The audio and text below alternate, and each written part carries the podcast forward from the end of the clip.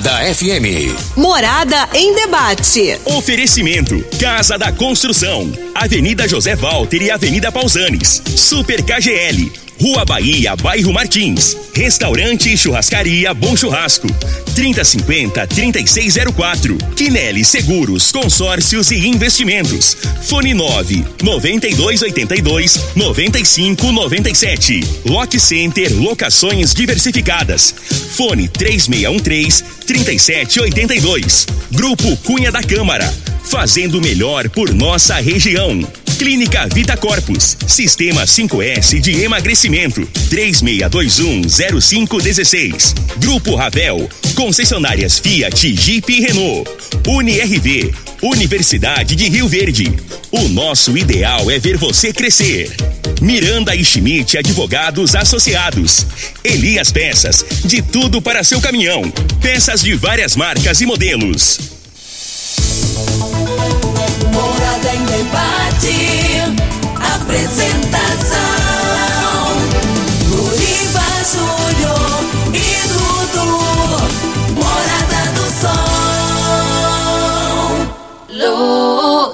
Luriva Júnior.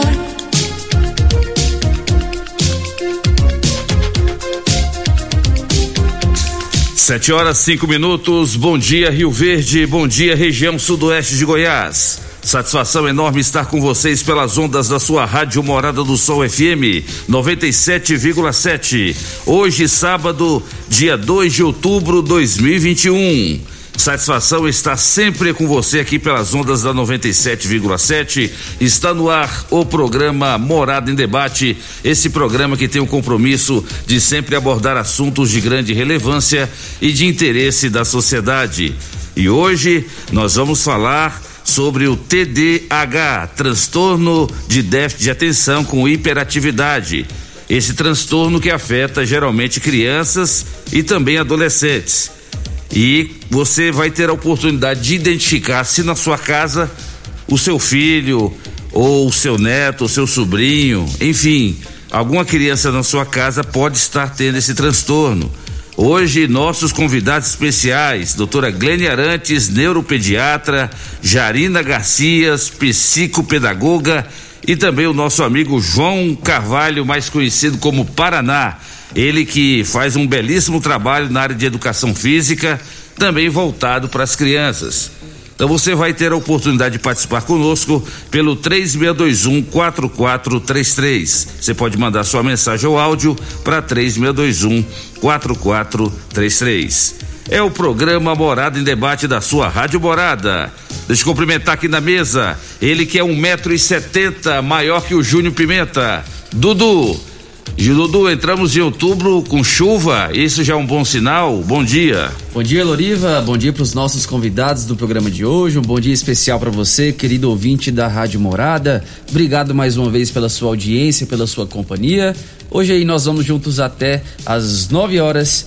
Muito obrigado pela sua companhia e amizade de sempre. Ó, oh, se você quiser nos assistir também, é possível, além de nos escutar é só acessar aí as plataformas YouTube, Instagram ou Facebook, digitar Rádio Morada do Sol FM, que você já vai ver aqui a nossa cara bonita aqui ao vivo dos estúdios da Morada do Sol. E é isso aí, Loriva. Choveu ontem e a previsão, de acordo com o site Clima Tempo, é que os próximos dias continue bem parecido. Então parece que de vez a chuva resolveu aparecer aqui em Rio Verde. Vamos com a previsão do tempo de acordo com o site Clima Tempo. Previsão do tempo.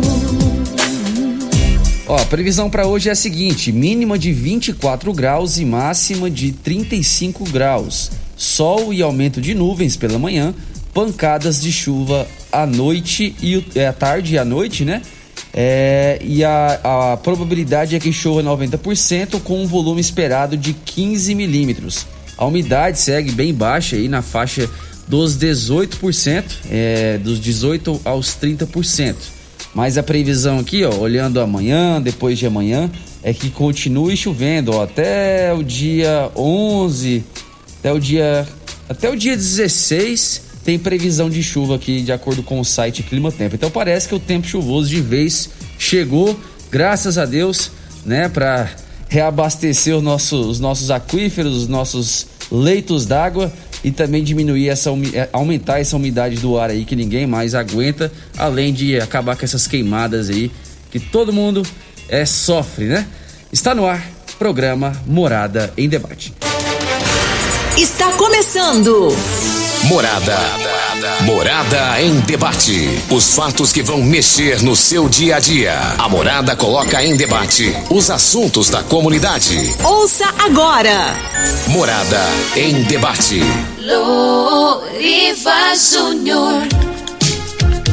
Pois é, Dudu. Então a chuva tá, tá chegando aos poucos. Vamos até o dia 16 com chuva aí. Chuvinha boa para molhar a terra. A doutora Grênia gosta quando eu falo isso, né? Quem gosta de sol é quem mora no litoral, quem quer pegar praia, quem quer surfar. Agora, quem mora na região centro-oeste do Brasil, como nós moramos, aqui o agronegócio é forte, precisa de chuva, né? Os produtores precisam plantar, precisam colher e com isso também servir as mesas dos brasileiros e também lá fora. Cada vez mais, né? Ah, é, os países aí é, contando com os alimentos do Brasil. E isso é bom para nós. Bom assim, né? A concorrência é grande porque precisa alimentar a 230 milhões de brasileiros e ainda tem que alimentar lá fora. Mas Deus vai nos abençoar e, e vai sempre nos dar aí a terra fértil e muita chuva para poder plantar e colher.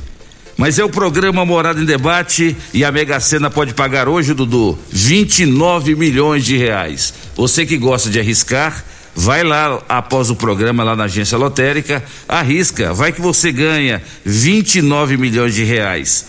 Dinheirinho bom, hein? Para poder viajar, para poder bom, mudar a sua vida.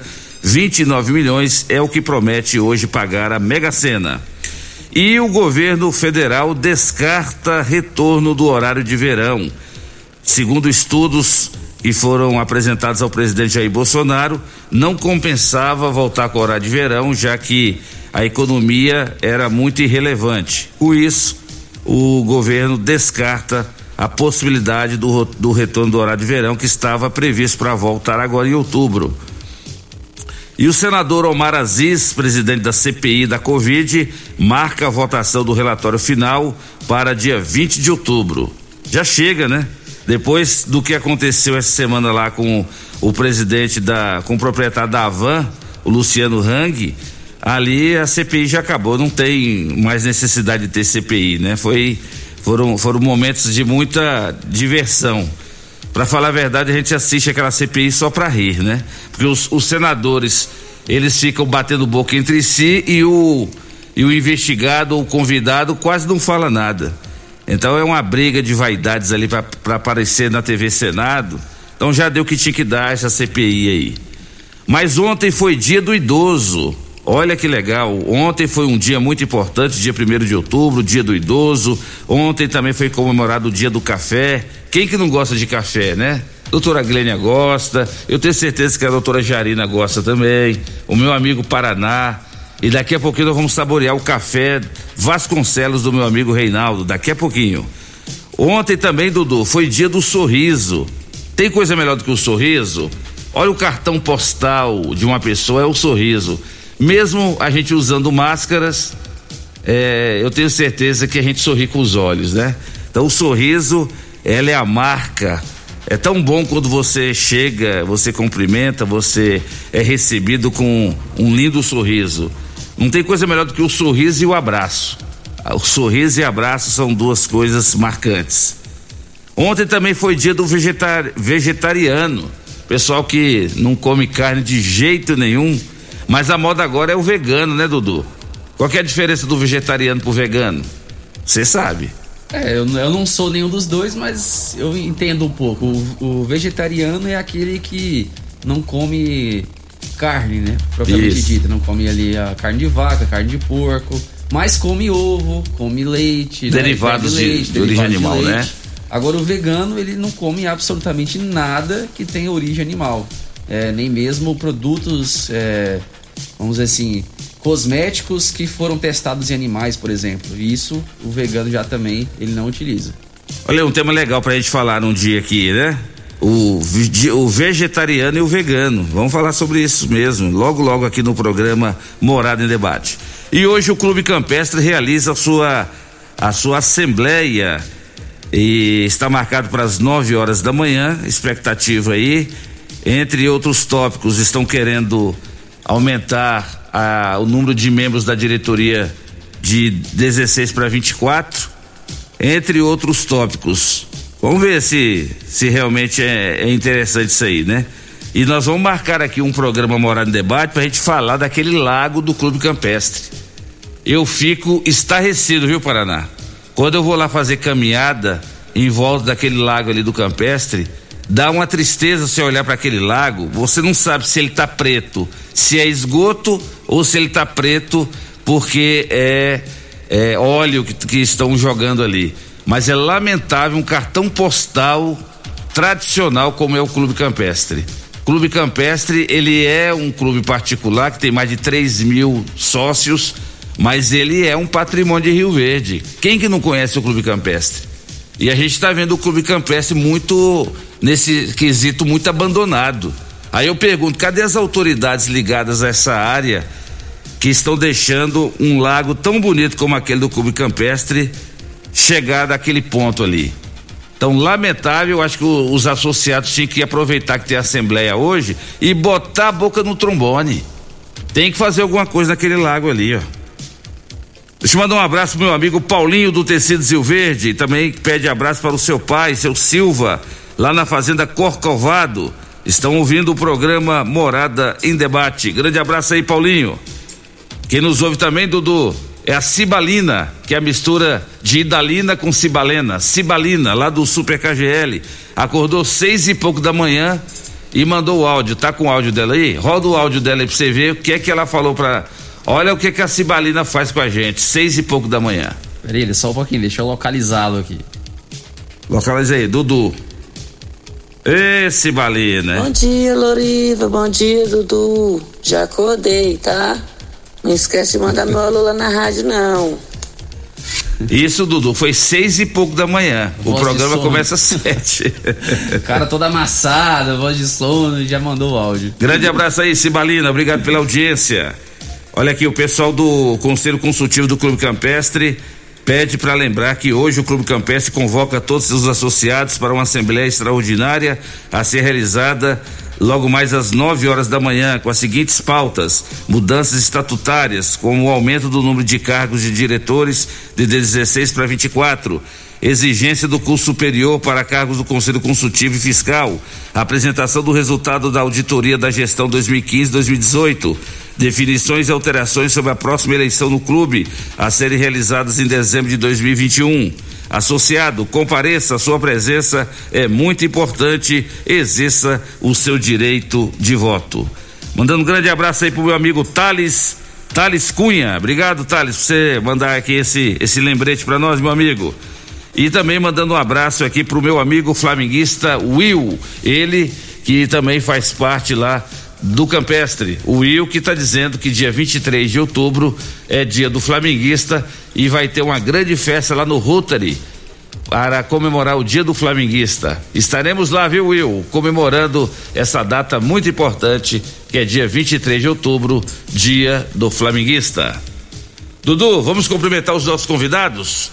Eles são é, é, autoridades, são especialistas da área, para a gente falar sobre esse assunto muito importante que é o TDAH. Aqui nos estúdios da Rádio Morada, você que está nos assistindo pelas câmeras aqui dos estúdios, estamos ao vivo pelas, pela, pelas redes sociais, YouTube, Instagram, Facebook. Aqui do nosso lado direito aqui da bancada está a doutora Glênia Arantes, ela que é médica neuropediatra. Bom dia, doutora Glênia. Quanto tempo? Seja bem-vinda. Bom dia, obrigada pelo convite. Bom dia, Dudu também. Bom dia a todos os ouvintes que estão aí atentos às informações que vamos passar hoje. É verdade. E essa sua área, né, doutora Glênia? A neuropediatra, se pediatra está em extinção, imagina a neuropediatra, né? E como é que está hoje aqui é, esse contato da senhora com as crianças, os pais têm se conscientizado da importância de levar seus filhos a um especialista? Sim. E hoje em dia eles não buscam só o tratamento, eles buscam a prevenção e a promoção de saúde também, né? Então, às vezes, quando é detectado qualquer dificuldade, limitação em alguma área, eles buscam para melhor qualidade de vida de seus filhos. E nós vamos falar hoje especificamente sobre TDAH, mas outros transtornos têm ou pode ter surgido por causa dessa pandemia. A senhora gostaria já de, nessa abertura do programa, de já enumerar os, os transtornos mais comuns que a senhora tem de, diagnosticado? É, sim. Então, assim, como é uma predisposição genética, a pessoa ela já tem é, uma suscetibilidade para ter algum distúrbio, algum transtorno. E esse período pandêmico, ele é um gatilho, né, para despertar é, a piora dos sinais e sintomas de vários transtornos. Então, nós temos os transtornos de ansiedade, né? Nós temos os, o próprio transtorno de déficit de atenção e hiperatividade, que vamos falar hoje.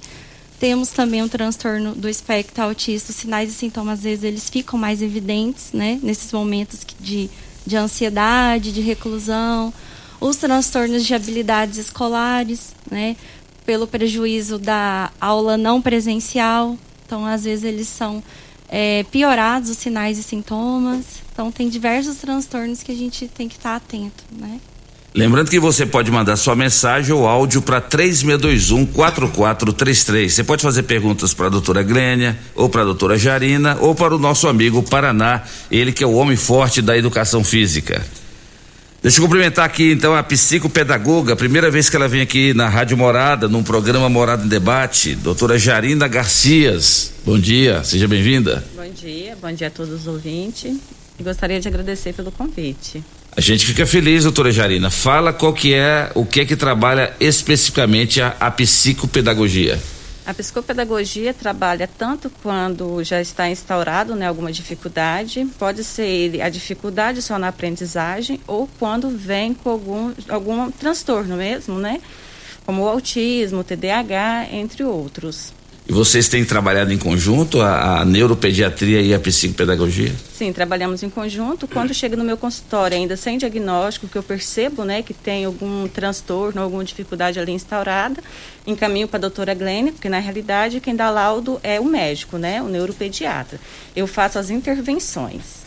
A psicopedagogia seria uma área da, da, da, da psicologia? A senhora formou em, como psicóloga e especializou? Não pode ser psicólogo, Sim. como pode ser qualquer outra área. Sim. Não tem uma formação específica. Tem que entender de educação e gostar também dessa área, né? Quando a criança chega até a senhora e a senhora vê a dificuldade de da criança de aprender, eh, aí a senhora já, já, já tenta ver o histórico dela e encaminhar para o neuro. Se ela vem sem laudo, porque geralmente já chega laudada no consultório, né? Já vem ah, encaminhada para começar as intervenções. Mas independente, a gente primeiro faz uma avaliação para saber o ponto de partida que a gente vai começar as intervenções. Tá certo. Então a senhora vai ter oportunidade de falar um pouco mais sobre a psicopedagogia hoje. Obrigada. Tá certo. Aqui também conosco o João Carvalho, mais conhecido como Paraná. Se a gente falar João Carvalho, ninguém sabe quem que é. Mas se falar que é o Paraná, todo mundo conhece. Paraná, bom dia, seja bem-vindo, meu amigo. Bom dia, bom dia, doutora Glênia, bom dia, Jarina. Bom dia. A gente conversa muito por zap. A Glênia, até hoje eu só vi ela uma vez. E a Jarina, pessoalmente, é a primeira. Bom dia, Dudu, filho do Tatu, né? é, é um prazer estar aqui. Muito obrigado pelo convite e à disposição sua. Paraná, um tema muito importante, né? Com duas grandes especialistas dessa área e você também fazendo um trabalho belíssimo né, nessa questão da educação física. É, é um trabalho em conjunto, né? É, é essa parte teórica e você entrando com a parte prática ali, a importância da atividade física para as crianças. Quem lauda é o neuro, né? Nós, na realidade, nós somos intervencionistas, como diz a Jarina, como disse a Jarina. E por isso que a gente tem um contato bem estreito. Na realidade, nós trabalhamos em conjuntos, em conjunto, né? É, sempre buscando, eu faço protocolos, né?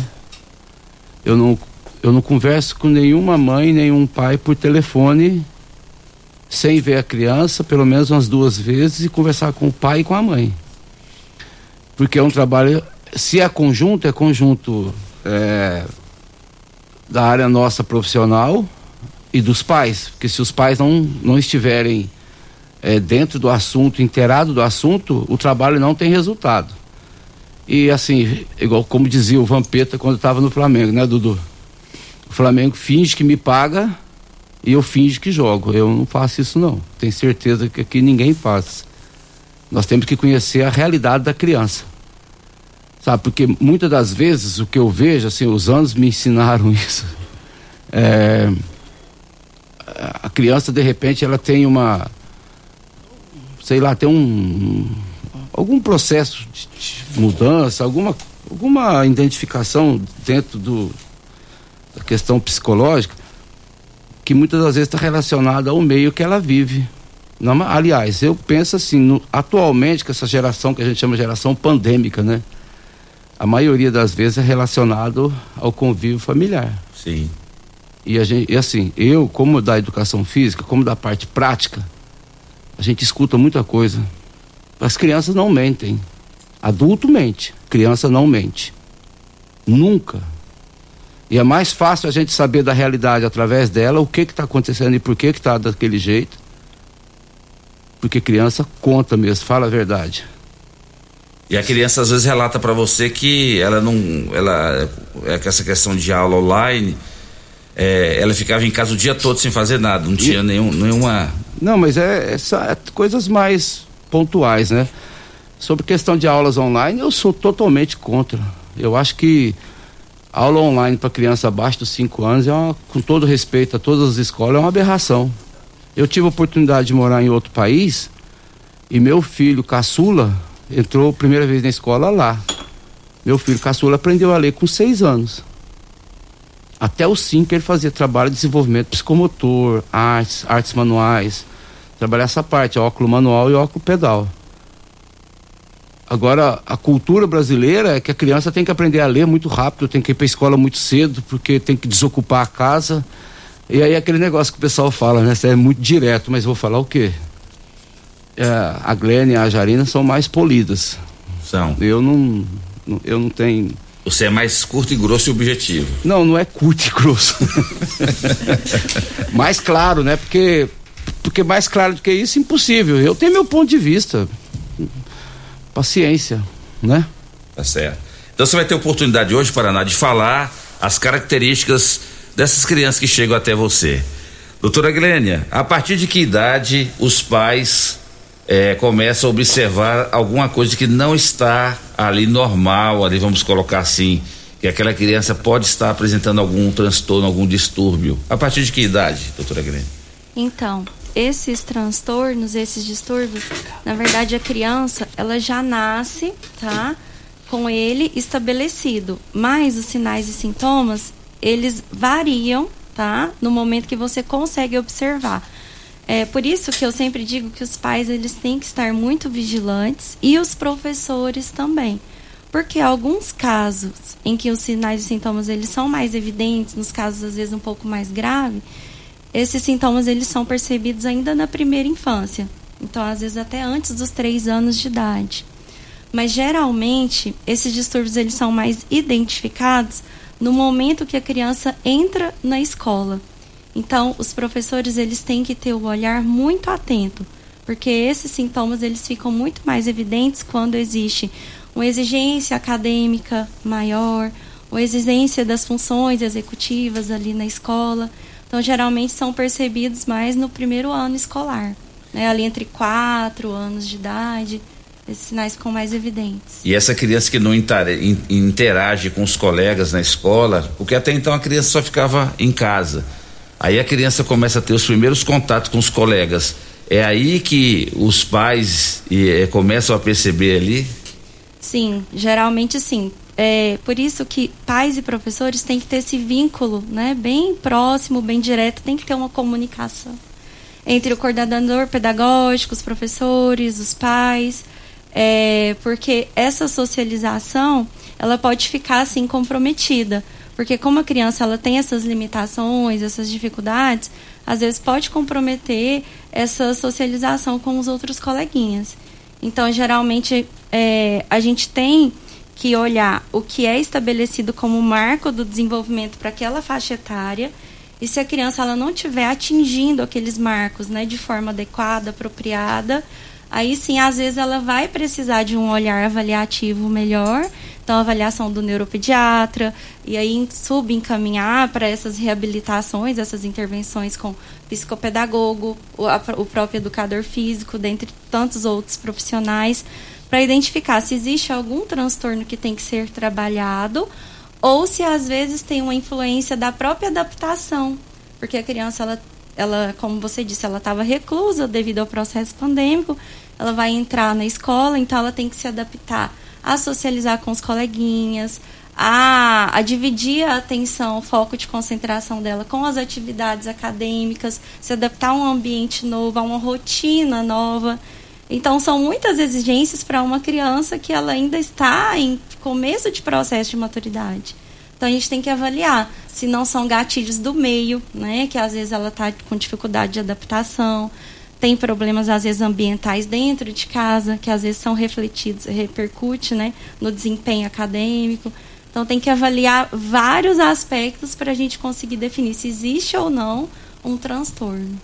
E a parte de dessa parte aí da educação física, de fazer uma atividade física, ela é primordial para o tratamento, a senhora não precisar entrar com medicação? Primordial, essencial e deve ser iniciada ainda na primeira infância. Então, às vezes, a gente não tem essa consciência é, dos benefícios né, que as atividades físicas fazem para o desenvolvimento né, cerebral de todas as áreas cerebrais, a parte neurobiológica, a parte estrutural cerebral.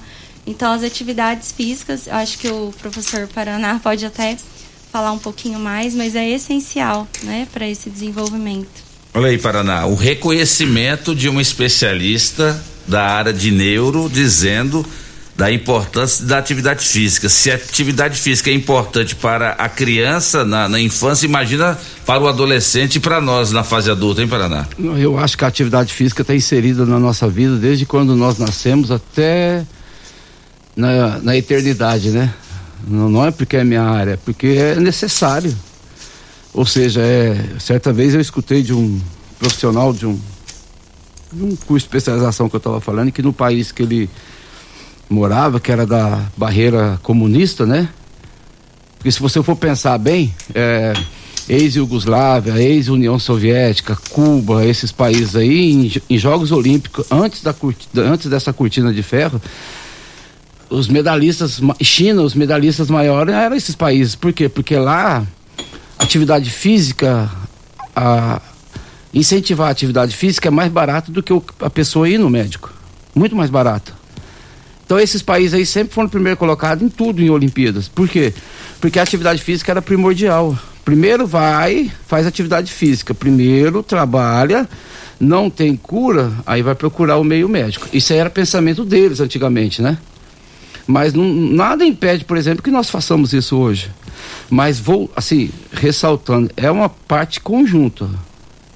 É, o médico, o neuropediatra, o pediatra, psicopedagoga, o TO, é, o fono, o psicólogo, o profissional da educação física que trabalha com crianças, porque nem todo mundo é habilitado para trabalhar com criança. Isso é, tem uma diferença muito grande também. E aí esse trabalho é em conjunto.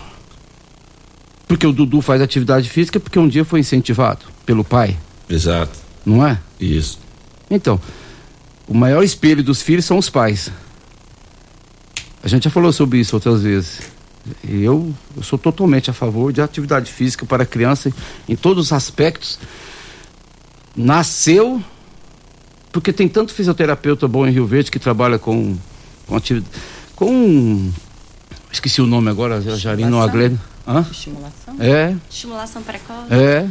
Sabe, recém-nascido, não é, Glênia? Uhum. Rio Verde tem ótimos profissionais.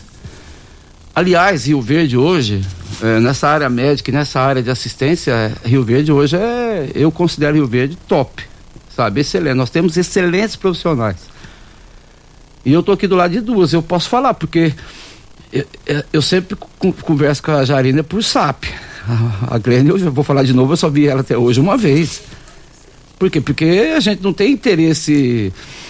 É, de cunho financeiro, sabe? Nós temos interesse no bem-estar da criança. E isso é muito interessante. Tem que fazer atividade física, Loliva? Tem, qualquer um. Igual você faz com o seu netinho lá no clube. Não é isso que você faz? Isso. Verdade. Então, no próximo bloco, o Paraná fala mais sobre a importância da atividade física. A doutora Jarina também vai falar um pouco mais sobre a psicopedagogia. Já tem algumas participações já também. Tem, né? A doutora Glênia também vai falar para nós sobre a importância aqui, como disse aqui o Paraná, sobre essa questão da serotonina, é, é, tudo isso aí que, que a gente tem, né? Que a atividade física ou a estimulação, né? Pode produzir, isso é muito importante para nós. Já já, aqui no programa Morada e Debate, em nome de Casa da Construção. Construindo ou reformando, Casa da Construção é a melhor opção. Do básico ao acabamento, na Avenida José Walter 3627575. Super KGL, na Rua Bahia, bairro Martins. Quem não é maior tem que ser melhor. 362 2740. Já já. Tem também Conheça Seus Direitos, o quadro do programa Morada em Debate com a advogada doutora Elza Miranda Schmidt. Programa Morada em Debate, volta já. Morada em debate. Apresentação: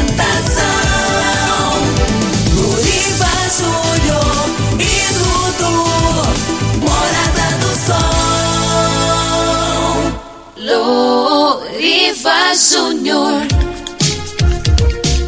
Sete horas 41 minutos na sua rádio Morada do Sol FM, programa Morada em Debate, em nome de UniRV, Universidade de Rio Verde. O nosso ideal é ver você crescer.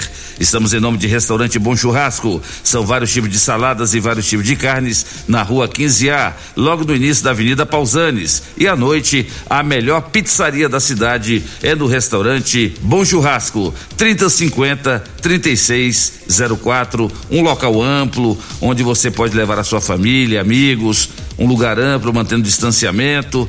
E você pode fazer sua reserva de mesa pelo 3050 3604. Estamos em nome de Lock Center, locações diversificadas, locações de equipamentos para construção e equipamentos hospitalares na Rua Augusta Bastos, 3613 3782. Deixa eu mandar um grande abraço pro meu amigo Quinelli, Quinelli Corretora de Seguros, Consórcios e Investimentos, também nosso grande parceiro aqui da Rádio Morada. Quinelli está lançando uma campanha legal e a filha dele, a Larissa, daqui a pouquinho vai participar por telefone falando sobre uma, uma campanha que eu achei legal. Dia das Crianças, doe um brinquedo e ganhe um sorriso. É uma, uma iniciativa muito parecida do nosso amigo Habib, né? O Habib que todos os anos faz a campanha de arrecadação de brinquedos para doar. E agora o Quinelli também encabeçando essa iniciativa muito boa. Você pode doar um brinquedo e sabe o que, é que você ganha em troca? Um sorriso. É isso mesmo. Você pode ir lá no Quinelli ou qualquer outro ponto e você doa é, um, um brinquedo. Você pode levar lá na OAB, lá no setor universitário, você pode levar lá no, na Rodolanches, também na Avenida José Walter. Pode, você pode levar também lá no Paese, do meu amigo Paese, lá da Morada do Sol, ou lá no Móveis Estrela, ou lá na Eletrocenter, ou no próprio Quinelli, corretora de seguros que fica na Avenida José Walter. Mas daqui a pouquinho a Larissa vai fazer esse convite aí para você participar dessa campanha, desse projeto Doe um brinquedo e ganhe um sorriso. Dudu, vamos para as primeiras participações? Vamos lá, a Fernanda mandou aqui para nós um bom dia, dizendo que adora escutar o Morada em Debate. Valeu, Fernanda, obrigado pela sua audiência. É, tem a outra participação aqui, ó, da Osanete. Ela diz: parabéns pelo tema do programa de hoje. Profissionais é, excelentes, doutora Jarina, doutora Glênia, excelentes médicas. É, do meu neto Miguel Fernandes Soares Teixeira. Parabéns, doutora Jarina. A senhora é um amor de pessoa, profissional excelente que Rio Verde precisa. Parabéns também para a doutora Glênia, profissionais de muita importância em Rio Verde. Vocês vieram somar é, em Rio Verde. Parabéns. Aqui é a Osanete Fernandes Soares, do Dona Gersina. É, tem uma outra participação aqui, dessa vez é via áudio, da Suelaine. Vamos, to- vamos tocar o áudio dela aqui. Olá, bom dia. Meu nome é Suelaine. Eu estou aqui hoje para, né, parabenizar a doutora Glênia, que é uma médica referência aqui na cidade, né? Ótima médica, ótima pessoa, cuida bem da minha filha. Então, doutora Glênia, quero te parabenizar, né? Te agradecer, tenho muita gratidão, porque o que você já viu eu vivendo, vivendo, né? Como não só eu, como muitas outras mãezinhas, né? e sempre me ajudando com a Raíssa. Lutou, lutou até acertar a medicação certa, que não foi fácil. Então, você é uma pessoa iluminada das nossas vidas. Obrigado por tudo, viu? Por tudo, tudo, tudo. Que te dê, e que Deus te capacite cada dia mais. Doutora Glênia, quando a senhora ouve um relato assim de, de uma paciente, qual que é o seu sentimento? é gratificante e nos faz, né, é, nos inspira a ser cada dia melhor, dedicar cada dia mais para o paciente. Isso gratificante. é bom. Esse Obrigada, Celane. É nesses momentos que vale a pena.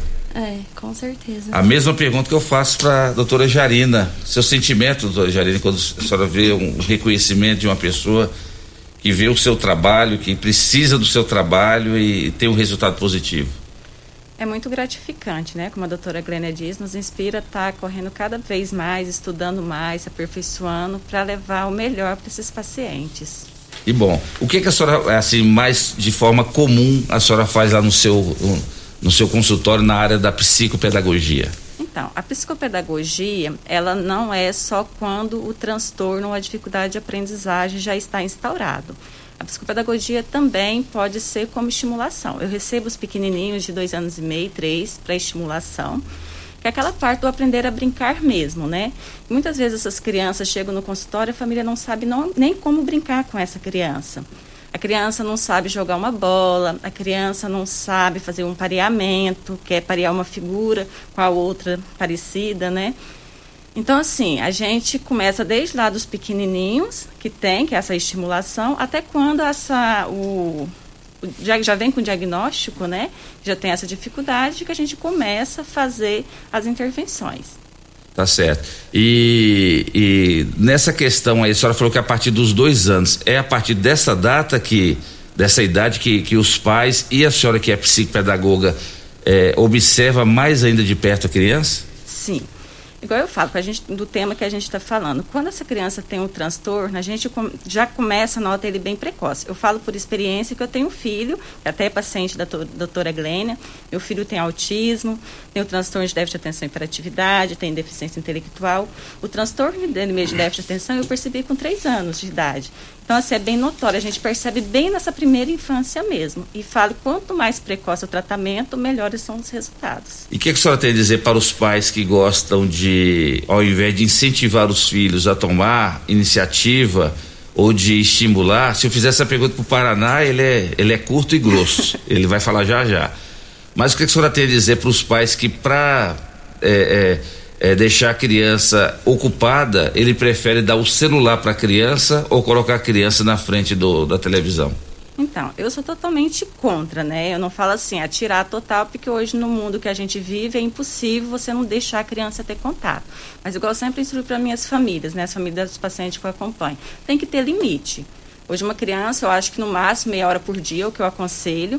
Isso, né, depois que fez todas as atividades, tem que ter atividade física, depois das atividades escolares, depois das terapia e um combinado. Não precisa ser todos os dias, mas também eu falo que anular no mundo hoje que a gente vive tecnológico é impossível, dependendo da idade dessa criança.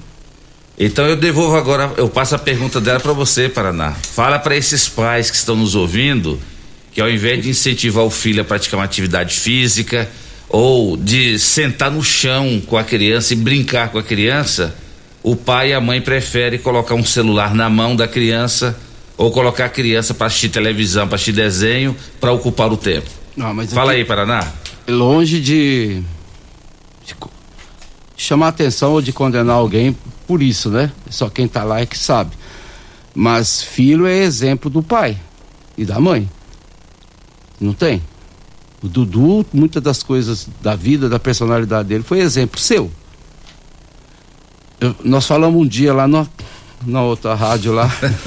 Uma, uma mãe perguntou: Ai, meu filho. Foi. É, eu falei assim: olha, fez, tem que criar, ué. Então tinha que ter pensado melhor lá atrás. A responsabilidade é sua. Você não pode fugir da responsabilidade agora. É, é- é- agora, não é, é, Vamos fazer troca. Eu estava até falando com a Jarina agora há pouco, né?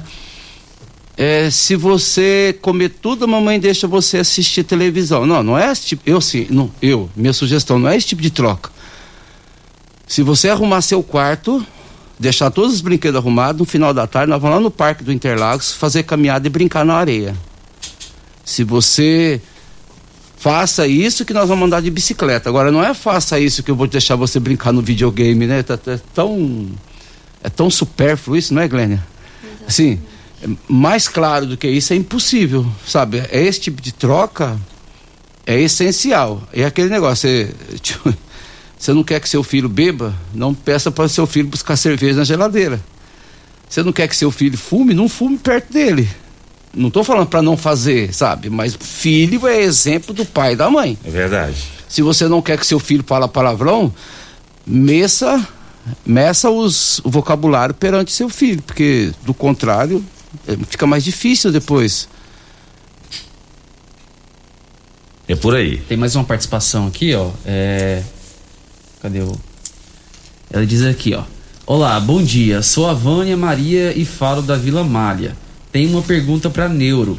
Tenho uma filha que tem 32 anos e uma neta de 10. Minha neta de 10 descobrimos há pouco que ela é TDAH. E observando os sinais da minha neta, estou desconfiando que minha filha de- de 32 anos tenha TDAH também e seja Asperger. Não sei o que é isso, mas é, não descoberto na infância. Qual médico e como podemos fazer para ter a certeza? Doutora Grene, com essa pergunta da ouvinte aí, então a gente já, já começa a entrar nessa questão que é o tema principal do programa, que é o TDAH. Explica para os pais, para a população de Rio Verde região que está acompanhando o programa e como a doutora Jarina muito bem colocou aqui, é, como é que a senhora identifica uma criança com TDAH? Então, iniciando a definição. O que é o TDAH? O TDAH é o déficit de atenção e a hiperatividade. É, então, hoje nós já sabemos que existem as substâncias né, que circulam no cérebro o tempo todo, que a gente fala de neurotransmissores. Dentre eles, a dopamina, a serotonina, noradrenalina, adrenalina, enfim, são várias substâncias que elas organizam a atividade cerebral. Então, elas organizam a capacidade é, do ser humano dele se concentrar, dele ter um autocontrole das emoções, né? É, dele ter um bom senso, dele ter uma capacidade de aprendizado adequada. Então, esses neurotransmissores que ficam circulando no cérebro, eles têm que ter uma, uma auto-organização muito grande. E quando a gente tem uma predisposição genética, e aí entra a pergunta dela, é, nós temos o nosso material genético, o nosso DNA tem milhões de células. E quando tem alguma alteração, alguma mutação a nível molecular ali do DNA, é, essa mutação ela gera essa desorganização dessas substâncias que ficam circulando no cérebro. E aí é onde acontecem os sinais e sintomas do déficit de atenção e da hiperatividade e impulsividade. E aí a gente já sabe que existe uma carga de herdabilidade muito grande. A chance de a pessoa, o adulto que tem TDAH, passar o TDAH para os filhos é 20 vezes maior. Então tem uma possibilidade da mãe dessa criança realmente ter um TDAH. E a gente sabe que o material genético passa, né, do pai para o filho. Então, se os pais têm, tem uma chance muito grande dos filhos ter uma herdabilidade daquela alteração na mutação do DNA e essa desorganização dos neurotransmissores. É, e aí é que entra ah, o trabalho da terapia multidisciplinar. Então, são vários profissionais. Então, além do neuropediatra, né, que vai fazer o diagnóstico. Então, ela perguntou qual é o profissional? O neurologista para os adultos, né, acima de 18 anos, e o neuropediatra abaixo disso, de geralmente assim, a gente consegue identificar nos casos até mais graves, até com 18 meses acima de idade, um ano e meio. Então, ou o psiquiatra infantil ou o psiquiatra de adulto, que são profissionais que estão habilitados para fazer uma avaliação global desse paciente. Então, vai avaliar história familiar, história gestacional, história de desenvolvimento dos marcos da primeira infância e os sinais e sintomas se a criança ela tem uma desregulação do comportamento, uma impulsividade, uma dificuldade muito grande de foco de concentração, de memorização, de autocontrole das respostas emocionais. Então, a avaliação bem completa.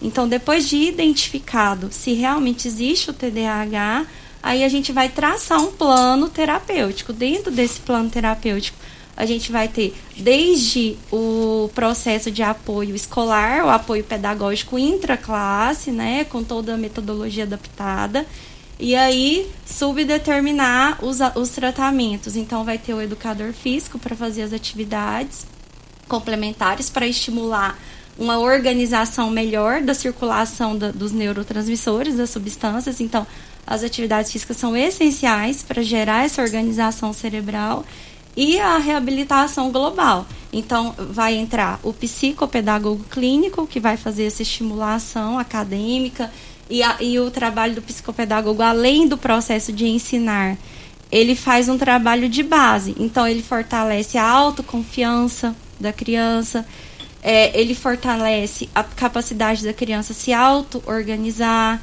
então, é, como a doutora Jarina disse, ele dá é, fundamentos básicos para aquela criança ela entender a importância do estudar, a importância de se dedicar. Então, são vários aspectos. O treinamento parental né, dos pais para saber estimular aquela criança de forma adequada. Então, entra o psicopedagogo, entra o psicólogo, entra o fonoaudiólogo, entra o terapeuta ocupacional entra, é, às vezes, até o fisioterapeuta. Então, tem vários profissionais envolvidos para a gente conseguir uma qualidade de vida adequada daquela criança que foi diagnosticada com TDAH. E não diferente dos adultos.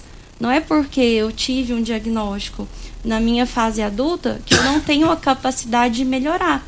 Porque o cérebro ele tem uma capacidade, a gente fala de neuroplasticidade, é uma capacidade das células sempre estarem se renovando e esses neurotransmissores cada vez circularem de forma mais organizada. Então, todos esses profissionais que eu falei, eles são essenciais, importantes não só na infância, mas o adulto dele também tem uma capacidade de reabilitação e de melhora progressiva. Agora, doutora Glênia, muita gente está ouvindo, acompanhando suas palavras, e aí o pai, a mãe, ou o avô, ou seja lá quem for, fala assim, mas a criança ou ela é, ela tem a característica de que ela é mais tímida ou a criança é muito ativa. Como é que o pai ou a mãe vai olhar para aquela criança e vai falar assim: será que ela tem déficit de atenção? Será que ela tem hiperatividade? Porque já, já passaram pelo seu consultório vários casos que a senhora descartou que, que essa criança tivesse TDAH e que havia suspeita? Sim, é importante destacar que assim esse diagnóstico ele tem que ser embasado em todos os ambientes da vida da criança. Então, se a criança ela tem dificuldade só na escola, ou só em casa, ou só no, no supermercado, na pracinha, não. Ela tem que ter dificuldades e essas dificuldades têm que gerar prejuízo na vida diária daquele paciente.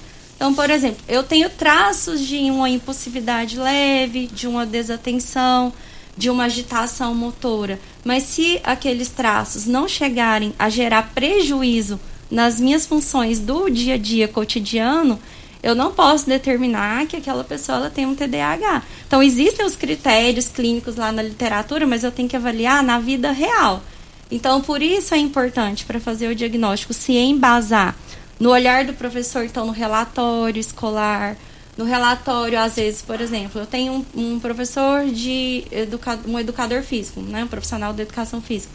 É, é importante um olhar dele também para como que aquela criança está desenvolvendo as habilidades. Então eu tenho um olhar de vários profissionais e claro dos pais, dos cuidadores, né, dos avós, às vezes e às vezes tem casos que para a gente conseguir determinar o diagnóstico, a gente pede para até familiares que convivem assim até menos para ter um olhar de fora, avaliador. Já teve até vizinhos que às vezes foram para ajudar esse processo de investigação. E muitas vezes também a gente precisa de um olhar do neuropsicólogo, que isso é importante também destacar a importância do neuropsicólogo, que ele faz testes específicos, então faz a medida do coeficiente de inteligência, o QI, né, famoso QI, faz testes é, de concentração, até mesmo de personalidade, para guiar como que essa criança ela tem que ser reabilitada, em quais, quais aspectos que eu tenho que melhorar para ela ter aquela qualidade de vida adequada. Tá certo, lembrando que você pode mandar sua mensagem ou áudio para 3621-4433. Doutora Glênia agora deu uma aula aqui para nós, né, Paraná? E doutora Jarina, de, de TDAH. Doutora Jarina, e como é que a senhora faz para estimular a criança na questão da memorização e também na questão, por exemplo, da, das cores ali? Tem, tem, tem criança que apresenta muita dificuldade na memorização. E como é que a senhora estimula essa criança? Então, o TDAH já tem essa dificuldade, né? Porque se a criança tem dificuldade, principalmente quando é o TDA, né? Que tem o transtorno de déficit de atenção, e ele é mais difícil ser diagnosticado. Porque quando ele tem a hiperatividade, o diagnóstico vem logo cedo, né? Porque aquela criança inquieta, que não para, então chama a atenção dos pais, dos professores. Ele não consegue focar? Não consegue focar. Porque é a hiperatividade mesmo, né? Não para nem sentado naquele momento da aula. Agora, o TDA, que é o transtorno de déficit de atenção, ele às vezes passa despercebido, principalmente nas meninas, porque são aquelas meninas mais tímidas, que muitas vezes a própria escola não percebe, ela é mais acanhadinha. Ela tem os prejuízos acadêmicos, mas é, tá ali, é só não tá entendendo. Então, assim, quando é o TDA que chega, muitas vezes, tanto o TDA quanto o TDAH, né, com hiperatividade, a primeira coisa que a gente tem que fazer é estimular, porque geralmente ela chega com autoestima baixa. Por quê? Porque se ela não rende, ela é atachada dentro da sala, o custoso, que não para quieto, ou o TDA, aquela criança que vive voando, né, tá no mundo da lua, não presta atenção em nada. Então, quando chega no consultório, a autoestima está bem baixa. Então, a primeira coisa que nós fazemos é restabelecer né, essa autoestima, trabalhar essa parte mesmo, e logo após entrar nas atividades acadêmicas. Nas atividades acadêmicas, como você perguntou, como a gente trabalha as cores, a gente tem vários materiais. Eu uso bastante material estruturado, né? Então, a partir daí a gente começa a trabalhar. Que legal, muito bom. E o resultado é rápido. Então, assim, eu não posso. Depende, vai de criança para criança. A gente não tem assim, ah, com um mês eu vou te dar alta. Até uma, é, a maioria dos pais, quando chega, a primeira coisa que pergunta: quanto tempo que quanto vai ser a alta? É. Não tem como a gente estabelecer uma alta, vai depender de cada criança. É, Paraná, e a doutora Glênia falou um negócio muito importante aqui que caiu na, na sua área. A questão da, da, da, dos neurotransmissores. É aí que entra a questão da atividade física. Quando você chega essa criança até você, eu vejo você fazendo esse trabalho belíssimo lá, por exemplo, lá no Clube Campestre, um dos lugares que você atende. É exatamente isso, você faz com que essa criança possa reorganizar através da atividade física essa questão dos neurotransmissores? Então, é, eu faço assim, cada criança é protocolada dentro do laudo que a Glênia manda, ou outros profissionais. Conversa com os pais, vê toda a realidade. Se tem a necessidade, a gente trabalha individual e depois vai inserindo ela em grupo. Porque a criança com TDAH, é mais importante ela trabalhar em grupo do que individual. Porque é a questão da socialização. Porque Isso. aí é como espelho. Em julho, agora nas férias, eu fiz um. Assim, me veio um, um insight, né? Meus sinapses funcionaram. As minhas. É, eu usei espelho. Eu peguei uma criança, eu peguei o, o Pedro Barros, filho do Gabriel Barros, da Marina, que é fisioterapeuta, que faz dois excelentes profissionais, e eu pagava vintão para ele por semana, quatro anos. Só que só na sexta eu pagava, na segunda eu já queria receber de novo. Ele era o meu espelho. Eu usava ele como espelho para as outras crianças, sabe? E aí ele ia na frente, fazia, e a criança vinha atrás e fazia, seguir ele. Que o Pedro é serelepe, ativo, é, extrovertido, conversador. Então eu fiz isso daí. Porque, porque a ti a, a, mexe com o cognitivo, né? Que daí a gente fala assim, né? A ligação dos neurônios são as sinapses. Pra gente não deixar essa sinapse bagunçada, vamos dar uma, uma pausada na criança, devagarzinho, e usando os espelhos. Deu muito certo, foi muito legal. Principalmente com as crianças autistas. sabe? Ou seja, então o, o trabalho do profissional da educação física tem que ser voltado para esse lado cognitivo. É, do mais fácil para o mais difícil, ou seja, como construir um prédio. Primeiro se faz a estrutura, né, Jarina? Sim. Constrói a estrutura e aí depois vai subindo aos poucos. E, e nesse, nesse formato, eu acredito muito no que a, a Jarina e a Glênia acreditam, não, é o que é o fato de, de, de trabalhar com as crianças de forma lúdica, mas com aí tem uma diferença. Você falou agora há pouco que é, de forma curta e grossa, você falou para mim, não foi? E objetivo. E objetivo. Criança, por incrível que pareça, que os outros não entendem, criança gosta de regra, criança gosta de disciplina e criança gosta de ordem. Criança é igual o funcionário bom, mas é relaxado. Se você não cobrar, ele não rende. E a criança, se você não colocar regra e ordem, a aula não rende. Entendeu? É, e se torna assim, tipo, uma aula de atividade física se torna uma bagunça organizada. E esse é o curto e grosso, viu, Loriva? É verdade. E, e é por aí mesmo. Dudu, quem está na linha Larissa, é isso?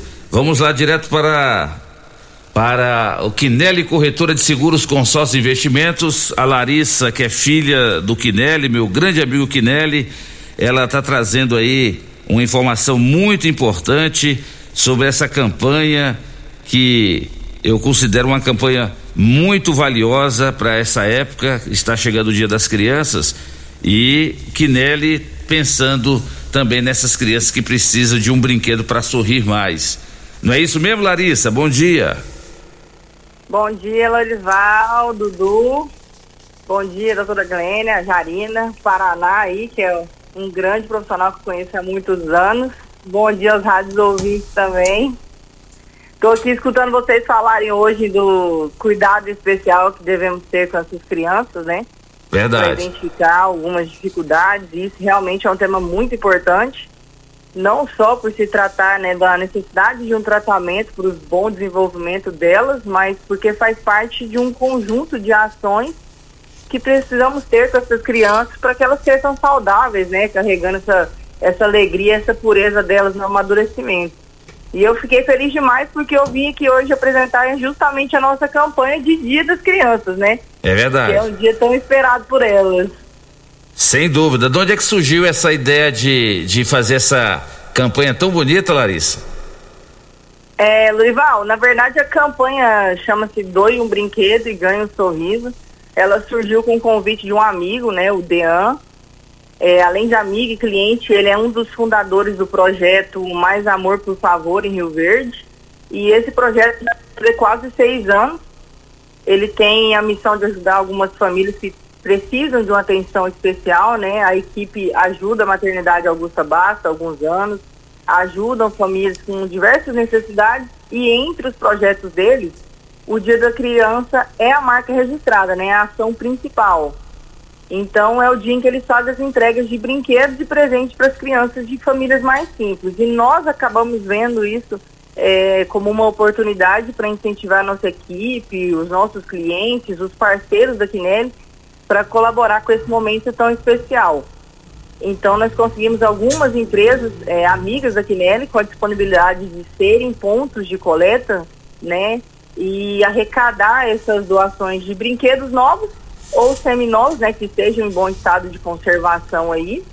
E na, na disponibilidade das pessoas né, que não puderem é, fazer a doação via Pix, que vai direto para a conta da diretora fiscal do projeto, a Carla. Então ela fará, inclusive, a prestação de conta dessas arrecadações. Surgiu mais ou menos assim. Que legal. E aí o Kinelli, é a primeira vez que vocês são parceiros dessa campanha? É, na verdade, assim, é a primeira vez que a gente faz uma ação mais expressiva, né? A gente já tem esse hábito, mas a gente é muito tímido, né? A gente não tem muita esse costume de expor esse tipo de ação. Essa está sendo a primeira vez. Muito bom. E aí você me mandou aqui alguns pontos. E, e, esses parceiros aí, eles estão autorizados a receber a doação desses brinquedos, de preferência brinquedos novos, né, Larissa? Isso, Lorisal. Na verdade, a nossa preferência é por brinquedos novos, né? Porque às vezes o pessoal entrega brinquedos que são, são muito surrados, né? Não tem como a gente fazer a entrega. Então a gente tem algumas empresas que são amigas da Quinelli, além da Quinelli, que está recebendo, né? As doações. A Rodolanche da Morada do Sol, é, o Supermercado Paese também da Morada do Sol, a Eletrocenter que fica ali na Augusta Bastos, no centro da cidade, a OAB que fica no setor universitário, a transportadora Comelli, né, que é uma empresa dos nossos parceiros lá da Quinelli, fica lá na BR-060, a Móveis Estrelas, que é a loja 3, que fica na Presidente Vargas, em frente a Flávio Calçados, Lá no bairro Popular a gente tem o Raoni Veículos na rua 20 e a gente tem na Vila Malha a Arena 40 graus, a arena lá de, de esportes. Tá certo. E vai até quando essa campanha, Larissa? Lorival, vai até dia 10, né? Então, é, dia 10 vai dar no domingo, em, em algumas lojas eu vou buscar dia 9, né? Mas se o pessoal tiver brinquedo, quiser doar, eu busco os brinquedos, pode entrar em, em contato direto comigo. Qual o telefone para falar diretamente com a Larissa Quinelli? E 64 99216 8089. Tá certo. Quem Lari... tiver necessidade de mais informações também, nas nossas redes sociais tem tudo explicadinho direitinho, mas meu telefone vai estar aí disponível. Tá certo. Larissa, parabéns pela iniciativa aí, tanto você quanto o meu amigo Quinelli e a todos esses parceiros aí. E essa campanha, mais amor, por favor, doe um brinquedo e ganhe um sorriso. Realmente, nota 10 e a Rádio Morada do Sol FM abraça essa ideia com vocês, com certeza, viu? Obrigada, Lorival, obrigada pelo convite e um bom trabalho aí para vocês, um bom final de semana para todos.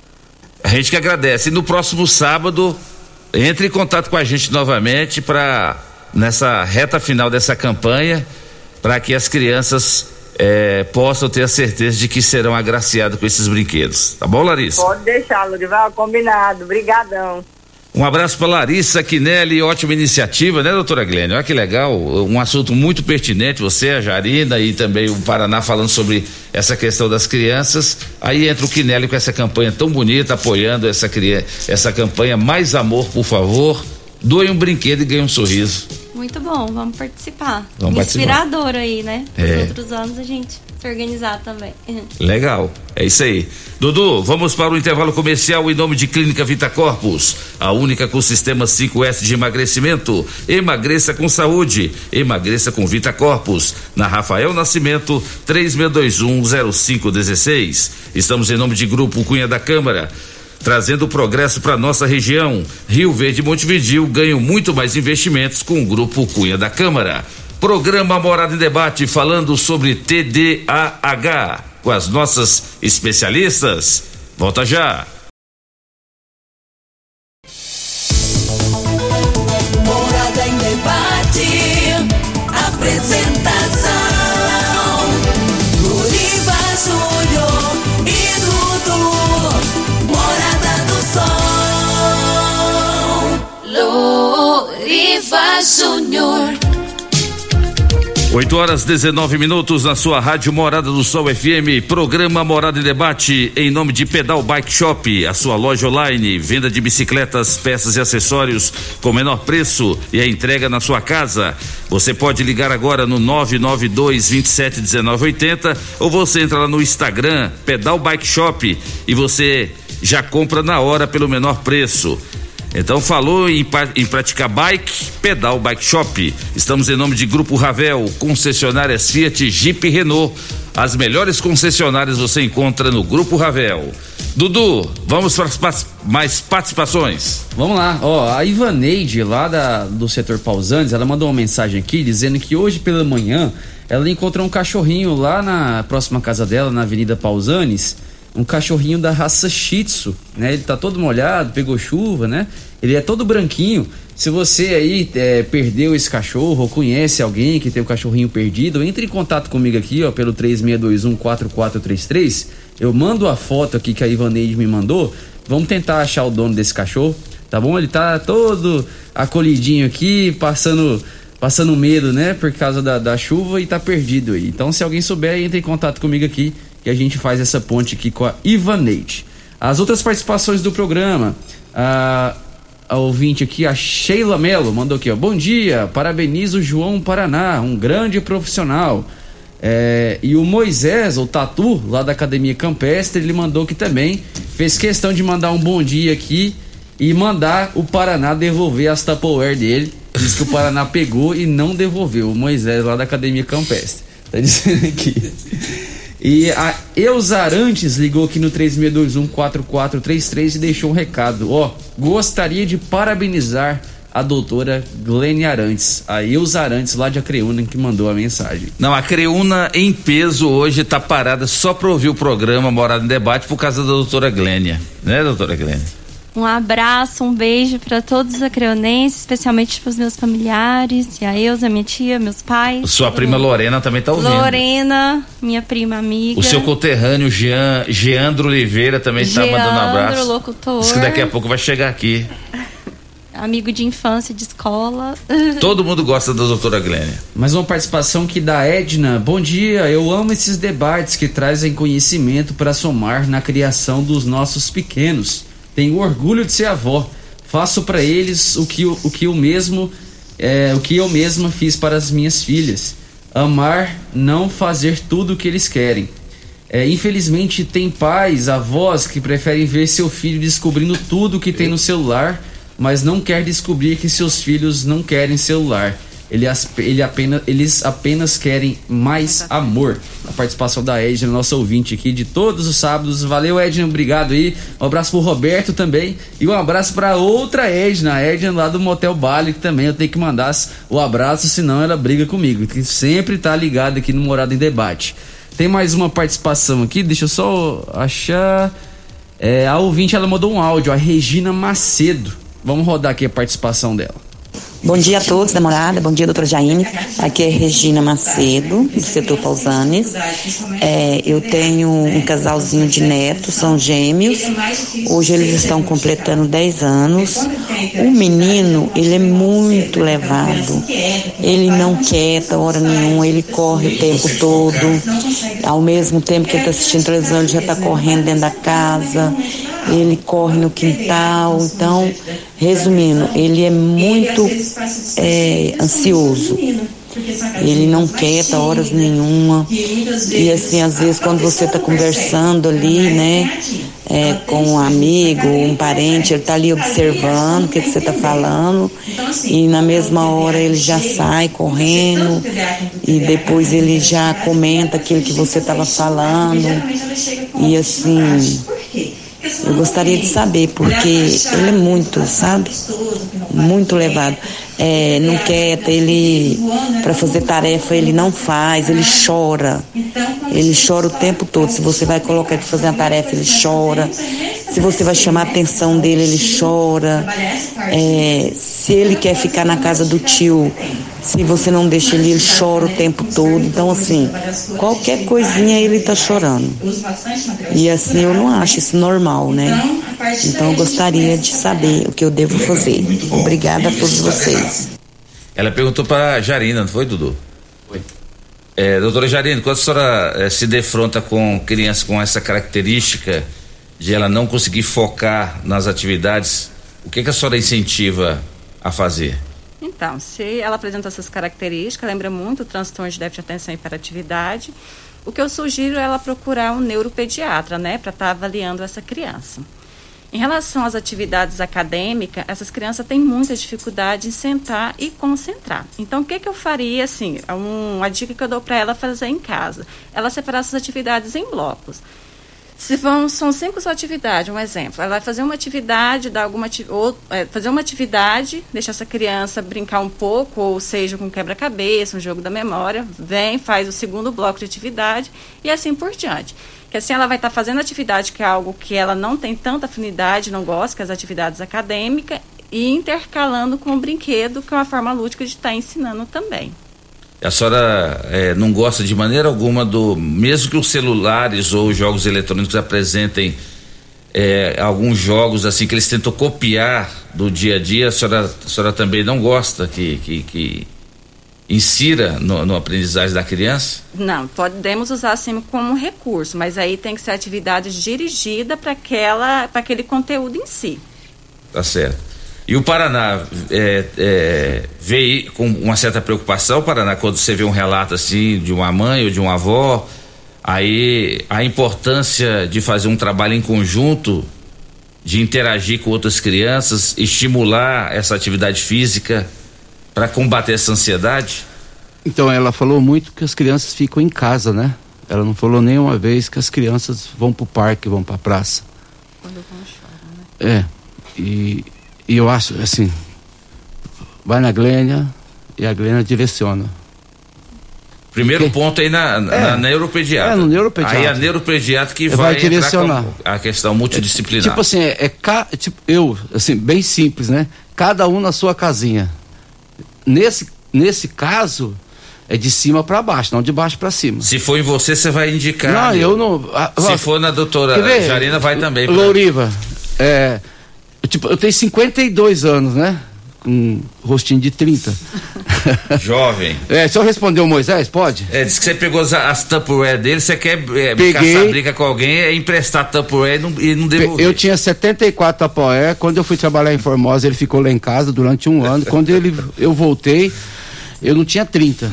E aí, quando ele saiu, que ele foi casar com a Aline, inclusive, parabéns, a Aline tá, tá grávida, né? É, eu fiquei essa apoé, não deixei, é minha. Não pagou aluguel. e. É, me, voltando aqui ao assunto, ansioso, né? Não, É. um pouquinho só. De cima para baixo, da Glênia, a Glênia direciona. E nesse direcionamento, cada um vai fazer a sua parte. Aí não é de baixo para cima. E na experiência, tipo assim, na experiência que eu tenho de muitos anos de área, os pais têm aquela pergunta: Paraná, o que, que você acha? Eu? Eu não acho nada. Ah, mas você. Não, eu não sei de nada. Por vários motivos. Primeiro, a ética não me convém fazer isso. Segundo, isso é, é meu, isso é médico. É igual a mãe, no tempo que eu trabalhava com futsal para criança, Paraná, você acha que vira? Pai, se eu tivesse bola de cristal, eu ficaria milionário. Mas em, em se tratando de criança com esses aspectos que a avó falou, é a Glênia. Da Glênia para nós. E aí, doutora Glenn, jogaram tudo pra cima de você. Aham. Então a primeira coisa, sem dúvida alguma, que o pai, a mãe ou o responsável tem que fazer é procurar o especialista da área. A neuropediatria, nesse caso, é importante. Quando a senhora está é, é, é, de frente com uma criança que tem muita ansiedade, a senhora tenta evitar a medicação, por isso que a senhora entra com, com, com esses outros profissionais? É, sim. Então, assim, para chegar nessa resposta, vamos recapitular pontos chaves aí que essa avó relatou que é importante. Então, a criança tem uma agitação motora muito grande, uma impulsividade, uma dificuldade de controlar né, os impulsos é, que- é, e uma desatenção, uma dificuldade de focar as atividades de forma organizada e pode sim tratar-se de um TDAH. Então, a gente teria que avaliar se esses sinais estão gerando prejuízo na vida da criança, se eles estão persistentes, ou se não é uma influência do próprio processo pandêmico que nós estamos falando aqui, de não ter uma socialização diária, de não estar tendo um estímulo, às vezes, de um, de um ambiente escolar, de não estar tendo um contato né, desse meio social. Às vezes existe o uso excessivo de eletrônicos nessa história. Então, antes de introduzir uma terapia medicamentosa, nós temos que fazer um ajuste dos hábitos de vida. Então, mudanças comportamentais. Nós temos que estabelecer rotina de sono é, com qualidade. Temos que estabelecer rotinas, horários fixos para alimentação, alimentação saudável, que não tenha muito psicoestimulante, comidas industrializadas que geram desorganização cerebral também. Então nós temos que estabelecer várias rotinas, né? Temos que ter uma hierarquia. Então, como o tio João Paraná comentou, é, essa questão de é, a criança ela tem que ter uma organização hierárquica.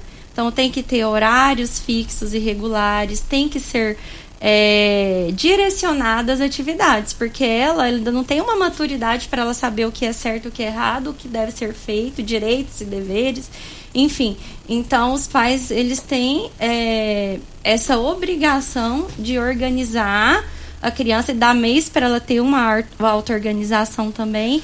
E voltando também ao que ele disse, a questão dos neurônios em espelhos. Então, como que o cérebro aprende? Por treinamento de repetição, então uma rotina fixa todos os dias, e também por exemplos dados.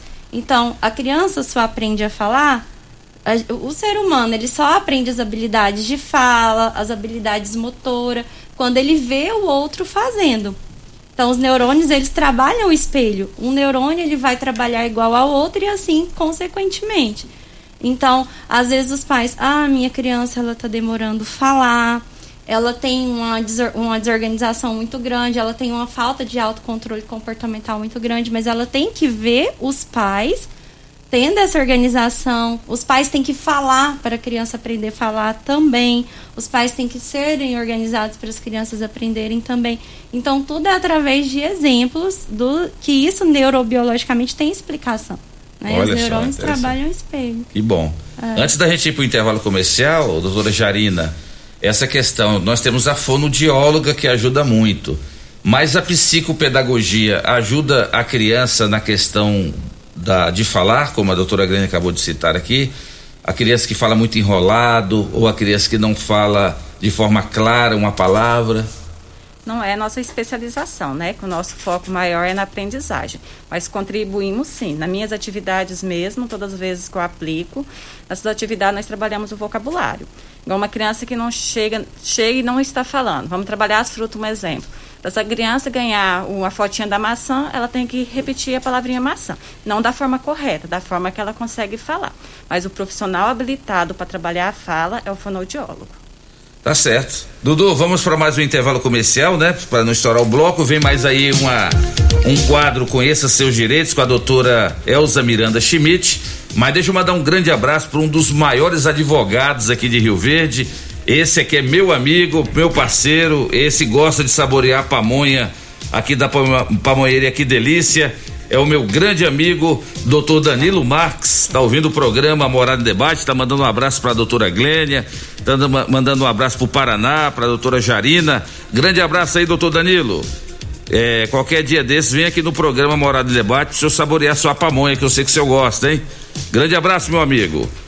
E em breve vamos fazer aqui um debate dos candidatos à presidência da OAB Subseção Rio Verde. Em breve, aqui no programa Morada em Debate, debate da OAB Rio Verde. Fique ligado, hein? E hoje os nossos convidados vão saborear a pamonha mais deliciosa da cidade, da pamonharia Que Delícia, em frente à igreja Nossa Senhora de Fátima. É o programa Morada em Debate da sua Rádio Morada em nome de Elias Peças. Atenção você que é caminhoneiro. Elias Peças tem vários tipos de peças para suspensão, câmbio, rodas 275, 295. Tudo você encontra em Elias Peças, na Avenida Brasília, em frente ao Poço Trevo, 99281 7668. 99281 7668. Programa Morada em Debate volta já. Morada em Debate. Apresentação: Luriva Júnior e Dudu. Morada do Sol. Luriva Júnior.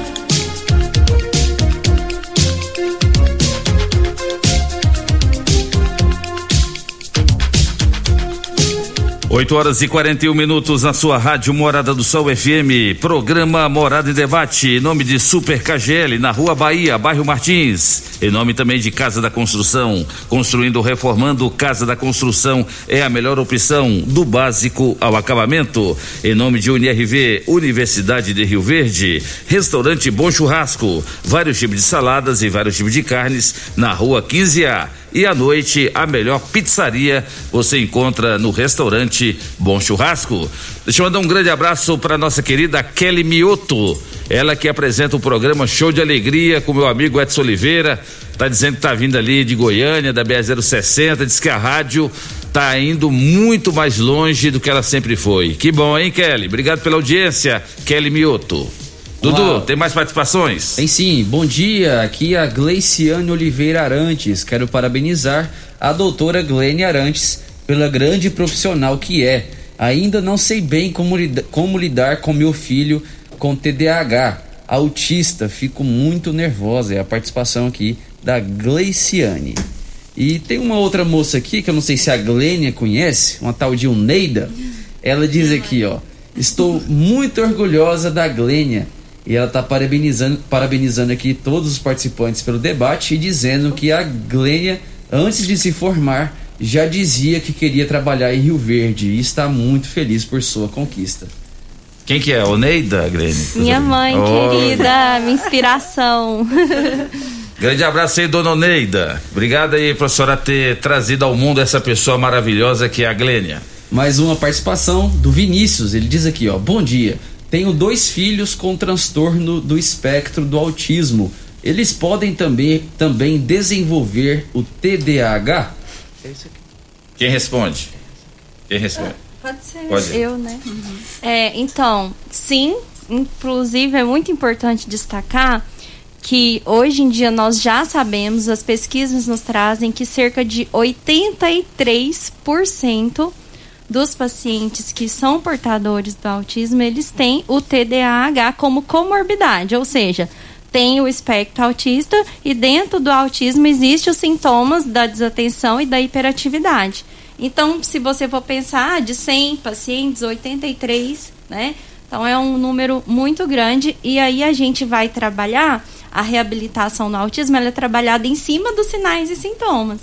Então, é importante destacar se ele tem, se eles têm essas comorbidades, por exemplo, o TDAH e outras comorbidades também podem existir, os transtornos de habilidades escolares, uma dislexia, uma descalculia, pode existir uma dispraxia motora. Então, nos transtornos de habilidades escolares, o psicopedagogo entra.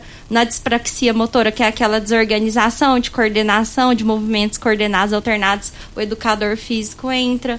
Então, é importante determinar quais as comorbidades existem para serem trabalhadas. Muito bom. E, e você quer? Pode complementar, Paraná. É, para acrescentar, tem também o transtorno de déficit de atenção e hiperatividade com TOD, né? Com o TOD. Eu tenho alguns alunos que é o transtorno é, opositor desafiador, que é é o ó do borogodó. É uma, sabe, tem que ter muita atenção porque o TOD está muito presente atualmente, sabe? O pessoal não entende muito bem e assim, o pessoal mais leigo, ou de repente que não tem tanto conhecimento, eles eles classificam isso com teimosia, né? Mas não é teimosia, não. É o Todd. É o opositor desafiador, que é muito. Sabe? E, e eu, e assim, grotescamente eu vou falar. Se não cuidar na fase inicial, é igual um pé de jabuticaba que nasce, que vai crescendo torto. Depois é muito complicado endireitar, não é, Jarina? Sim. É verdade. Tem mais uma participação aqui, ó. Dessa vez é da Mari. Ela mandou um áudio. Bom dia, Dudu. Bom dia a todos. Bom dia, doutora Glenda, né? A doutora Glenda é a melhor médica do mundo. Ela é a médica do meu filho, Alejandro Matheus. Se não fosse ela, eu não descobria o problema que meu filho tem. Ele tem transtor- transtorno mental, né? E eu, eu peço, é, ela é uma ótima pessoa. Obrigada, doutora Glenda, por tudo. Você é uma ótima médica. Olha que legal, a doutora Glenn tá até emocionada, hein? Doutora Glenn, uma pergunta que não quer calar. O TDAH, o transtorno de déficit de atenção e hiperatividade, diagnosticado na infância ou na adolescência, se não tratado, acompanhará esse adulto pelo resto da vida? Sim. É, inclusive, tanto o TDAH como o TOD, que é o transtorno opositor desafiador, se eles não tratados precocemente, os sinais e sintomas eles podem ir piorando. É, inclusive, é importante falar, é, é um relato assim pesado, mas é importante a comunidade saber que tem estudos que mostram é, dentro de presídios que presidiários é, que não foram tratados na infância e na adolescência que tinham o TDAH e o TOD, eles evoluíram para o mundo do crime, uso de drogas, é, problemas com a lei. Então, é importante para não ter problemas mais graves futuramente. Além do baixo desempenho na escola, dificuldades profissionais, né, de se manter em um emprego, dificuldade pessoal, de às vezes problemas nos relacionamentos, no casamento, problemas com os filhos que terão. Então é, é, essencial esse tratamento precoce. Quanto mais cedo inicia todo esse tratamento que a gente está falando aqui, melhor é. E lembrando daquela outra questão que você perguntou do medicamento, a gente tenta fazer todas esse, todo esse manejo para às vezes sem o medicamento a gente já ter uma resposta positiva. E mesmo com o medicamento, não deixa de ser necessário essas estimulações permanecerem. Então, tem casos que às vezes são um pouco mais graves, que a gente precisa da intervenção medicamentosa. E o medicamento nós não podemos ver como um inimigo, ao contrário. A gente vai ver como um apoio, um amigo que vai te auxiliar a ter qualidade de vida.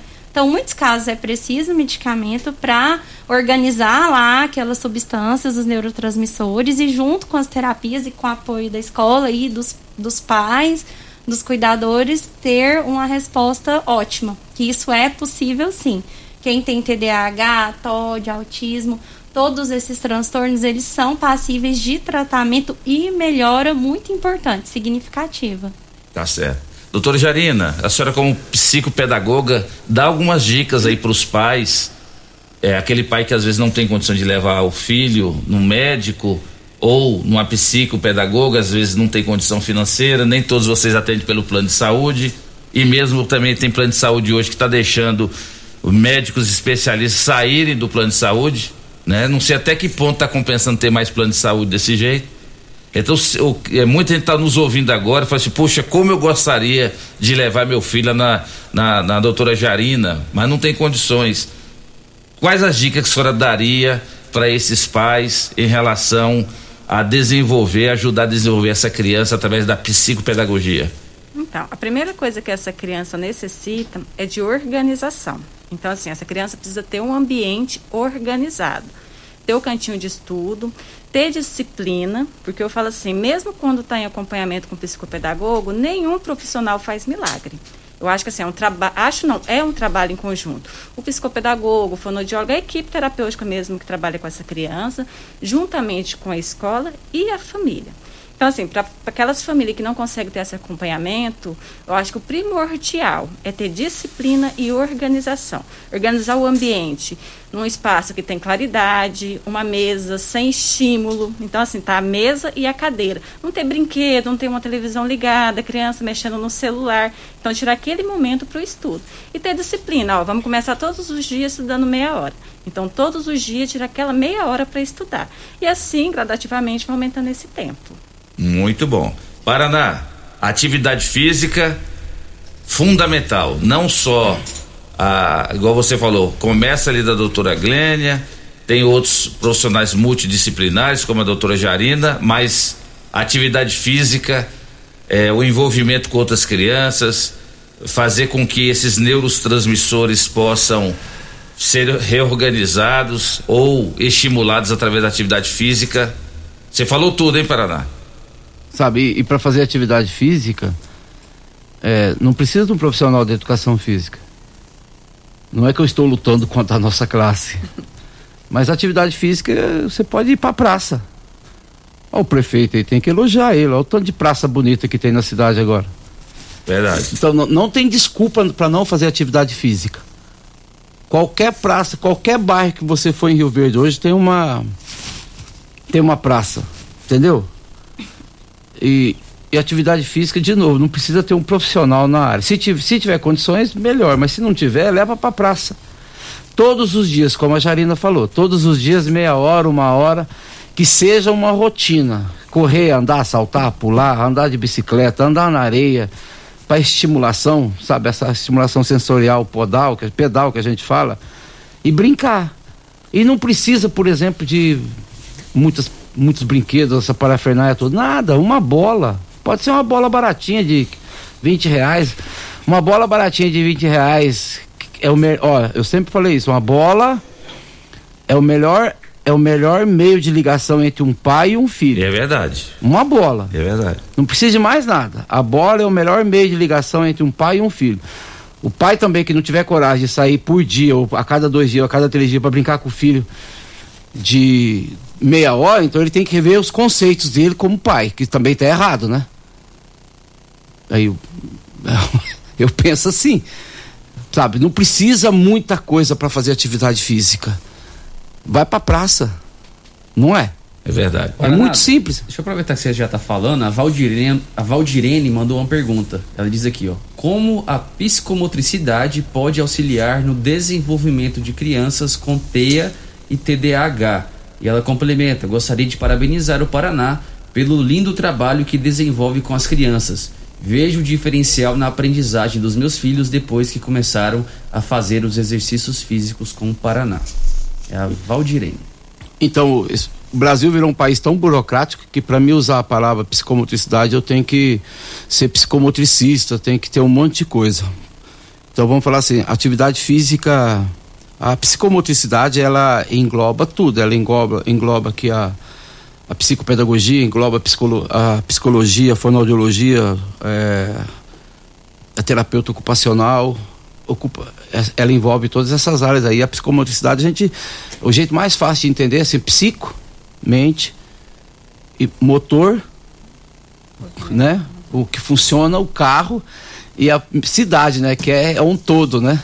Então, é, essa é a psicomotricidade, o jeito mais simples das pessoas entenderem. É do movimento mais fino ao mais grosso, do mais leve ao mais pesado. Da coisa simples, por exemplo, quer ver uma, uma brincadeira muito simples de se fazer com as crianças dentro de casa? Enche um balão de aniversário, coloca no meio das pernas da criança e vai brincar com ela de andar dentro de casa. Isso melhora todo o eixo, sabe, costal que a criança tem, trabalha, fortalece, que é o que as crianças têm muito hoje, que é a hipotonia, muito uma fraqueza, o que, que é hipotonia? Uma fraqueza muscular posterior, é, sabe?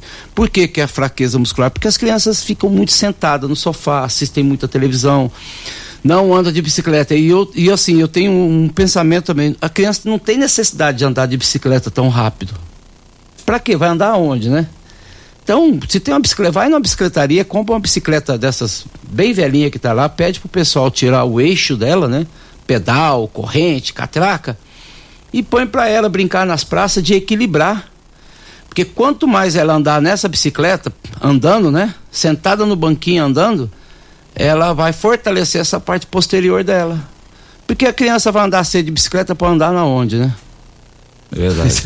Não é? Então é, é bem. E assim, se não fazendo propaganda também que não faz parte, mas se o pessoal quiser olhar no meu Instagram, João Paraná Underline, tem um monte de atividade simples que se pode fazer com as crianças. Uma outra atividade muito simples é juntar tampinha de garrafa.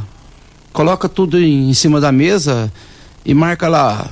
Quando, depende do nível de idade das crianças. Vamos separar as tampinhas por cores, vamos fazer um círculo, vamos fazer uma linha reta, vamos fazer uma horizontal, vamos fazer uma vertical. Vamos colocar a tampinha em volta da mesa todinha. Agora só vai com a mão direita, agora só vai com a mão esquerda. Mistura arroz com feijão. Feijão tira com a mão direita, arroz tira com a mão esquerda. Quer controlar, trabalhar movimento de pinça para depois ficar mais fácil para jarina? Coloca lá em casa, na sua casa, três garrafinhas de 250 ml de água. Coloca na altura da criança. E quando você quiser que beber água, você vem cá, abre a garrafinha, toma, fecha a garrafinha. Você vai gastar dois, três dias para ensinar seu filho a fazer isso. Depois que você ensinar ele a fazer isso, nunca mais ele esquece. E você vai controlar quanto de água ele toma por dia. Quer dizer, uma coisa tão simples, tão fácil. Quer incentivar seu filho a comer frutas? Coloca a bandeja de fruta na altura dele na casa, mas coloca é, frutas plausíveis, ou seja, coloca uma maçã pequena numa grandona, coloca banana maçã que é pequena E a criança se vira. Mordeu? Tá, não quero mais? Tá bom, transforma essa maçã numa salada de frutas. Em- em- é coisa, são coisas simples, Oliva, não tem muita dificuldade. Ou seja, eu posso ajudar a Jarina, que pode me ajudar, que ajuda a Glênia, que ajuda a Jarina, que ajuda o TO, que ajuda o psicólogo, que ajuda o fonoaudiólogo. Eu Tá tenho certo. uma mãe, eu vou até falar o nome dela, que ela sabe disso, chama a Ornella. A pititinha dela, Marina, foi a primeira palavra que eu ensinei ela a falar. Assim, uma palavra bem simpática, bunduda. Seja, sabe, aí, você vai, é, aí que, que eu- a gente vai fazer? Você vai estimulando, vai mexendo no queixinho, vai mexendo no queixinho, vai, aí você fala um monte de palavra que ela não falou. De repente você fala uma e ela falou e aconteceu que gravou, ficou bem legal. Tá certo, faltando cinco minutos para as nove. Paraná, muito obrigado pela sua presença. O tempo urge, mas valeu demais. Volte sempre. É sempre bom poder falar sobre essa questão da atividade física para as crianças. Obrigado, Paraná. Um abraço, eu que agradeço. Foi um prazer estar aqui. Doutora Jarina, psicopedagoga, parabéns pelo seu trabalho, muita gente te cumprimentando e tem, teve outros tópicos aqui que ficaram para a gente abordar. A senhora volta aqui depois para a gente falar mais vezes. A senhora aceita o convite de voltar em breve? Aceito sim e agradeço pelo convite. Tá certo, obrigado pela sua presença. Doutora Glênia Arantes, neuropediatra, valeu pela presença. Você tem cadeira cativa aqui no programa Morado Debate. Volte sempre. Obrigada mais uma vez, já somos amigos, né? Nos tornamos amigos. Obrigada por ter dividido a banca com vocês, são profissionais que eu admiro muito, doutora Janina e João Paraná. Obrigada a todos por ter acompanhado. Tá certo. E daqui a pouquinho tem Assembleia Geral lá no Clube Campestre. Atenção, associados do Clube Campestre. Faça valer o seu voto. Participe desses momentos que o Clube Campestre oferece. E em breve vamos falar aqui no programa Morada em Debate sobre aquele lago do Clube Campestre. Até quando nós vamos fazer caminhada em volta daquele lago e vendo aquela água preta que a gente não sabe se é esgoto ou se é óleo que estão jogando ali. De quem que é a responsabilidade? Já já, logo logo, aqui no programa Morada em Debate. Vamos embora, Dudu? Vamos embora então, agradecendo aí a todos aqueles que nos acompanharam nesta manhã de sabadão, aqueles que participaram conosco. Obrigado demais. Sábado que vem a gente está de volta, se Deus assim nos permitir. Tchau, Rio Verde, tchau, região sudoeste de Goiás. Você ouviu Namorada do Sol FM. Morada em debate. Oferecimento: Casa da Construção, Avenida José Walter e Avenida Pausanes. Super KGL. Rua Bahia, Bairro Martins. Restaurante e Churrascaria Bom Churrasco. 3050-3604. Quinelli Seguros, Consórcios e Investimentos. Fone 9 9282 9597. Lock Center Locações Diversificadas. Fone 3613 3782. Grupo Cunha da Câmara. Fazendo melhor por nossa região. Clínica Vita Corpus, Sistema 5S de emagrecimento, 36210516. Grupo Ravel, concessionárias Fiat, Jeep e Renault. UniRV, Universidade de Rio Verde. O nosso ideal é ver você crescer. Miranda e Schmidt Advogados Associados. Elias Peças, de tudo para seu caminhão. Peças de várias marcas e modelos.